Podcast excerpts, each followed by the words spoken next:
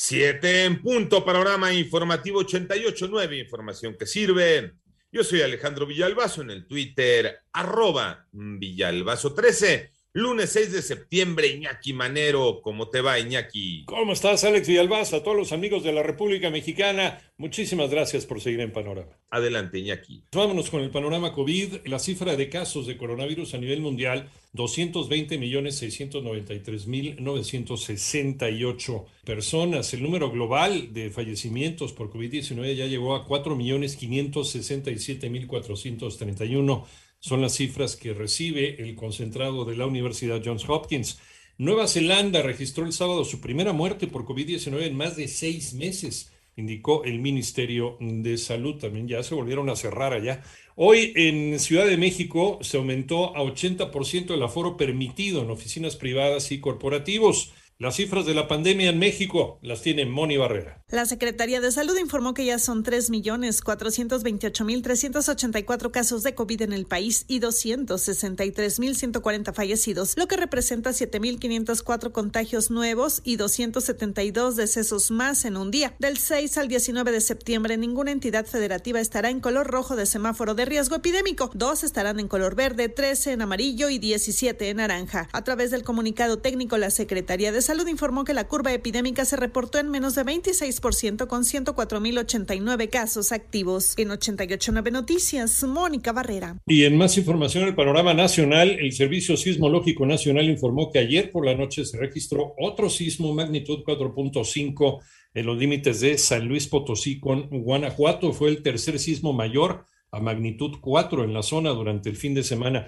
No se reportaron afortunadamente víctimas ni daños materiales. Por otro lado, agentes del Instituto Nacional de Migración y de la Guardia Nacional encontraron en Tamaulipas a 162 migrantes centroamericanos que se encontraban en una bodega. Y policías de Catepec detuvieron a Jacob N., pastor evangélico, quien desde julio pasado era buscado en Nuevo León por su probable participación en abuso sexual contra 11 menores. Y en Ciudad de México, el monumento a Cristóbal Colón en Paseo de la Reforma será reemplazado con una escultura dedicada a las mujeres indígenas, informa la jefa de gobierno Claudia Sheinbaum. El eh, monumento a Colón, la estatua de Cristóbal Colón, será remitida a un parque en la colonia Polanco, de acuerdo con la información que nos llegó el día de ayer.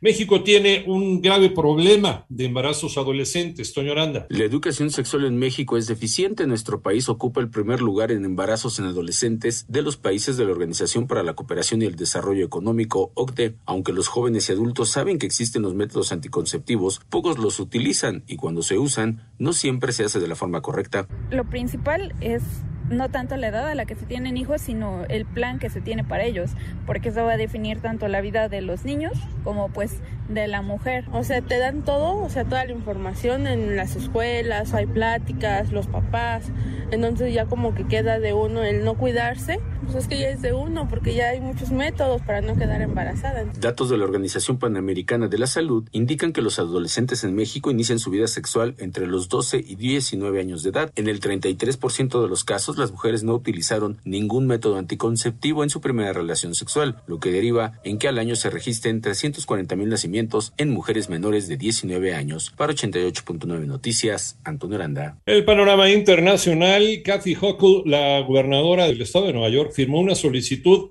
para que el gobierno estadounidense emita la declaratoria de desastre mayor ante los efectos del huracán Aida. Y por cierto, un francotirador retirado de los Estados Unidos mató ayer a una pareja y a su hijo de tres meses de edad, además de la abuela, en una zona residencial de Polk, en Florida.